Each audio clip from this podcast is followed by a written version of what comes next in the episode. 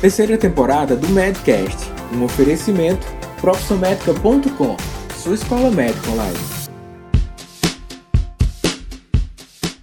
Seja bem-vindo ou bem-vinda mais uma vez. Meu nome é Daniel Coriolano, eu sou diretor de comunicação e hoje estou com Emílio, o presidente da Associação Cearense de Medicina de Família e Comunidade, para falar sobre o Novembro Azul, que tem um apelo sobre a promoção da saúde do homem, mas tem um apelo muito grande, Emílio, e uma polêmica que a gente pode já trazer aqui para iniciar esse episódio sobre o rastreio do, da, do câncer de próstata. É um apelo bem evidente, sobretudo num um dos meios de comunicação da campanha.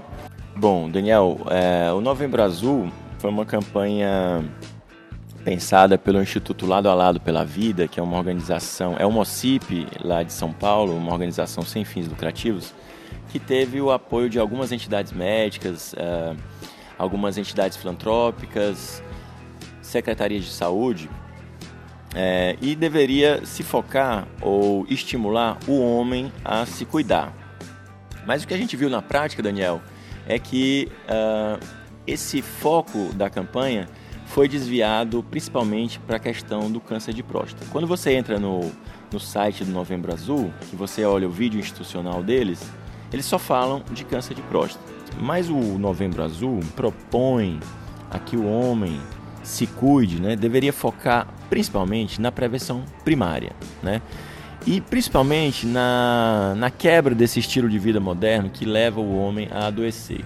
Hoje em dia as pessoas é, têm prazer e abrem, enchem, enchem os olhos e abrem a boca é, com maior orgulho para dizer que trabalham muito e que não tem tempo de se alimentar durante a semana e não tem tempo de praticar esportes e passam a semana com esse estilo de vida.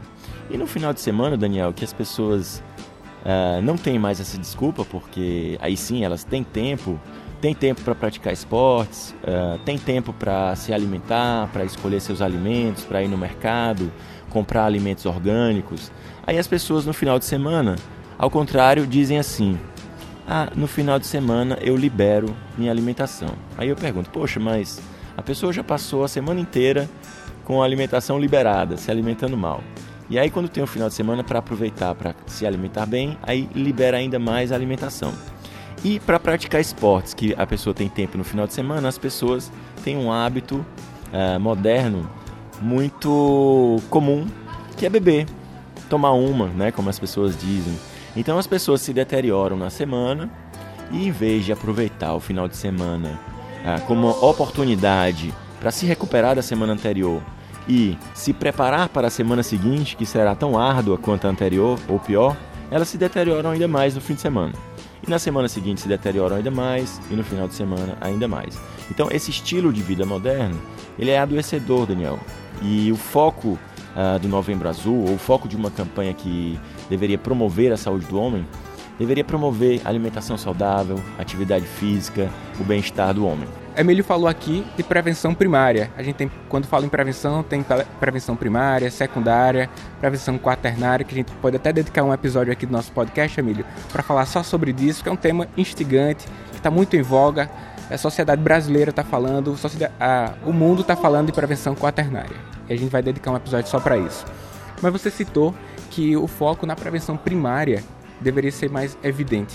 Então, a prevenção primária como você bem citou, e para deixar bem claro aqui para todos que estão ouvindo, é ter um estilo de vida adequado para que você não chegue a uma situação de doença. Isso é prevenção primária.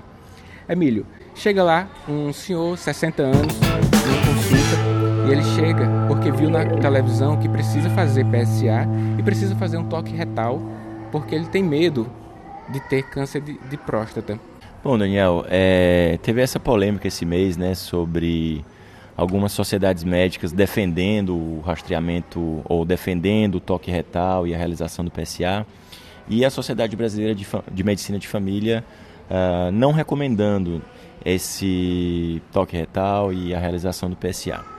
E nós, da Associação Cearense de Medicina de Família e Comunidade, nos afinamos com a Sociedade Brasileira de Medicina de Família nesse aspecto. Uh, todos os estudos, uh, as principais as principais, uh, os principais órgãos regulativos de estratégias preventivas dos Estados Unidos, com a Força Tarefa Americana de Medicina Preventiva, a Força Canadense de Medicina Preventiva, a Academia Americana dos Médicos de Família, a Organização Mundial da Saúde, o Comitê do Reino Unido que regula intervenções preventivas, a Associação Americana de Urologia e o, o ensaio clínico randomizado, ou estudo que acompanha 173 mil homens na Europa, uh, que compara um grupo de homens que não está sendo examinado com o PSA e o toque retal e um grupo de homens que está sendo examinados. E todos esses, todos esses órgãos que eu citei, eles são contra o rastreamento ou são contra a realização do PSA e do toque retal. No Brasil, nós temos o Ministério da Saúde também contra, o Instituto Nacional do Câncer também contra, a Sociedade Brasileira de Medicina de Família, como eu falei, também é contra. O serviço, o primeiro serviço de, inclusive o primeiro serviço de urologia do Brasil a não recomendar o rastreamento foi na semana passada o serviço de urologia do Hospital das Clínicas de Porto Alegre, que emitiu uma nota junto com o Conselho Regional de Medicina do Rio Grande do Sul e o Telesaúde do Rio Grande do Sul, que é bastante respeitado, também indo contra esse rastreamento. Então, no Brasil, quem está quem tá sendo a favor é a Sociedade Brasileira de Urologia, que está recomendando ainda o teste. E, mas no fundo, Daniel, essa é uma discussão centrada em nós médicos, centrada na ciência. Uh, nós temos também que incluir o nosso paciente e estimularmos a cultura de incluir os nossos pacientes nas decisões. A gente sabe hoje como é difícil tentar convencer as pessoas a não realizar check-ups. Né? As pessoas têm uma ideia de que se, estão se cuidando ao realizar check-ups. Eu mesmo tenho um amigo que tem que realizar uma ressonância do coração todo ano porque o irmão dele morreu jovem por causa de uma doença cardíaca. E esse meu amigo, ele bebe e fuma. E uma vez por ano ele chega para mim para pedir para eu solicitar essa ressonância para ele. E eu perguntei, poxa, por que, que você vai fazer essa ressonância? Ele disse, porque eu tenho que me cuidar, né, cara? Pois é, então, mas aí ele passou o ano é, bebendo e fumando, né? Então as pessoas adquiriram essa cultura, né, de que fazer check-ups é estar se cuidando. Mas se cuidar, pessoal, é se alimentar bem, é dormir bem, é fazer esportes, é amar, é trabalhar com o que gosta, né? É, então, é, por causa dessa demanda de check-ups, a gente está numa época difícil mesmo. Então, nós devemos, logicamente, incluir o nosso paciente. Se ele quiser realizar o exame, é lógico que nós vamos uh, fazer o que, eles, uh, o que é do desejo dos nossos pacientes. Mas se eles também não quiserem realizar o exame, nós, nós respaldamos isso, porque os maiores centros do Brasil e do mundo uh, sobre estratégias preventivas não estão recomendando esse exame, Daniel. E até que ponto, Emílio, no ponto aqui do, do PSA e do TOC, a gente vê que essa comunicação entre o médico e o paciente é muito importante na decisão, a conduta a ser estabelecida. Logicamente, também levar em conta fatores familiares para individualizar a solicitação e a realização dos exames. A gente está falando em termos populacionais aqui, que não deve ser feito de maneira de, eh, livre, né? Você citou o seu amigo que está fazendo um rastreamento aí através de uma ressonância, uhum. mas muitas vezes chega lá no nosso na nossa consulta médica, um paciente que quer fazer uma radiografia de tórax e aí sem nenhum sintoma. Uhum. Até que ponto o desejo do paciente deve ser levado em consideração em contrapartida às condutas médicas já bem estabelecidas, baseado em evidência? Bom, essa é uma pergunta difícil, né, Daniel?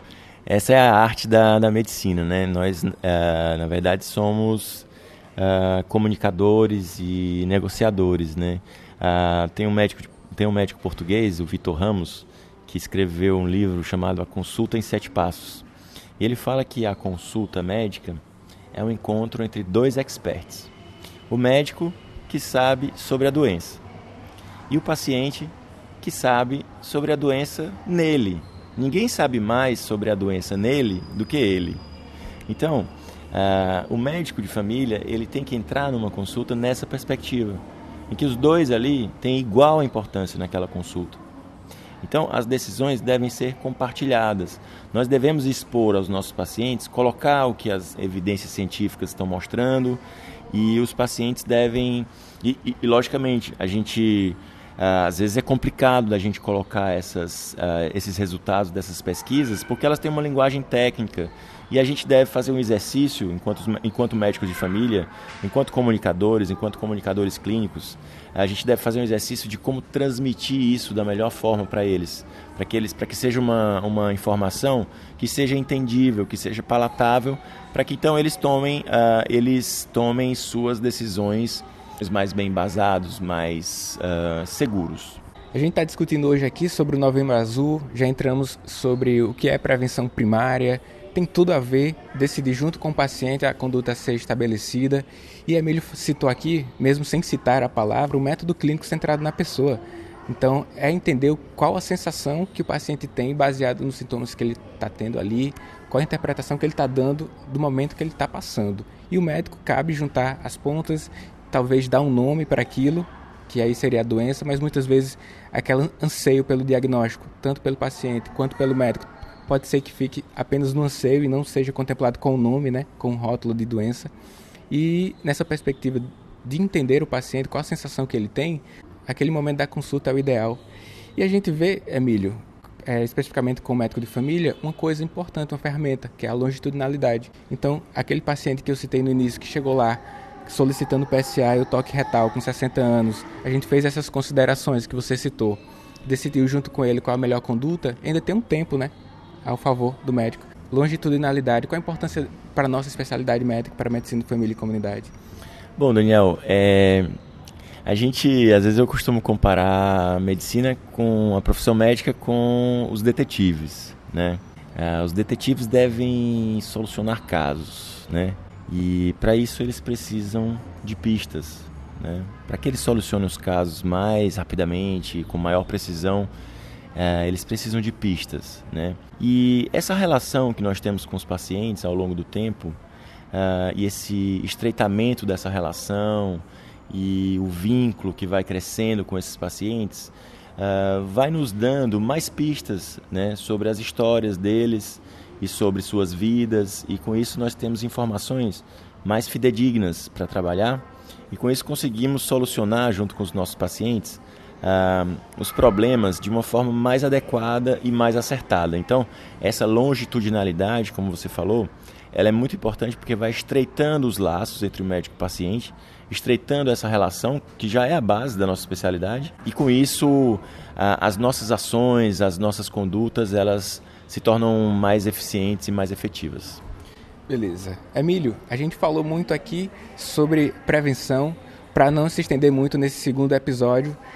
Qual é a verdadeira prevenção primária? E a gente fecha esse segundo episódio. Se alimentar bem, dormir bem, fazer atividades fí físicas, praticar atividades físicas, como você bem sabe, né? Você é especialista nisso em medicina do esporte.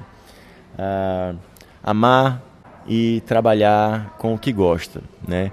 Ah, as pessoas, se eu, se eu pudesse dar uma recomendação de alimentação, né? É, eu diria para as pessoas que evitem os carboidratos refinados, né? Porque um alimento que todo mundo come, que parece inofensivo, ah, e que na nossa geração o, o alimento que foi demonizado, Daniel, foram as gorduras, né? E hoje a gente sabe que as evidências científicas e as experiências também mostram que esse alimento não faz mal ao coração, que foi um alimento que nós sempre comemos na nossa evolução e que sim, a, a obesidade e as, com isso as doenças cardiovasculares aumentaram com o advento da agricultura e com o advento do consumo dos carboidratos refinados. Então, uh, as massas, né, as pessoas que evitem massas, uh, doces, e que comam mais gorduras boas. Você que está acompanhando aqui o nosso podcast já viu e já teve a oportunidade de ampliar sua visão sobre a prevenção, sobre o Novembro Azul, que é muito mais do que uma, uma próstata, né? Isso. Muito mais do que uma próstata. E se você quiser ter acesso a mais conteúdo, acesse o nosso blog que está na descrição desse podcast, curte lá a nossa fanpage que a gente chegou na internet com peso. A gente vai passar muita informação para você que acompanha o podcast, que tem muito conteúdo que a gente quer falar com você diretamente. Então, até o próximo. Forte abraço, assina esse e até breve.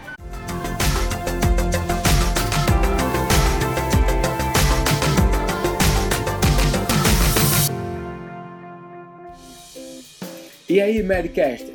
Espero que você tenha gostado de mais este episódio. Agora, entra lá no nosso blog, profissionmedica.com.br barra blog.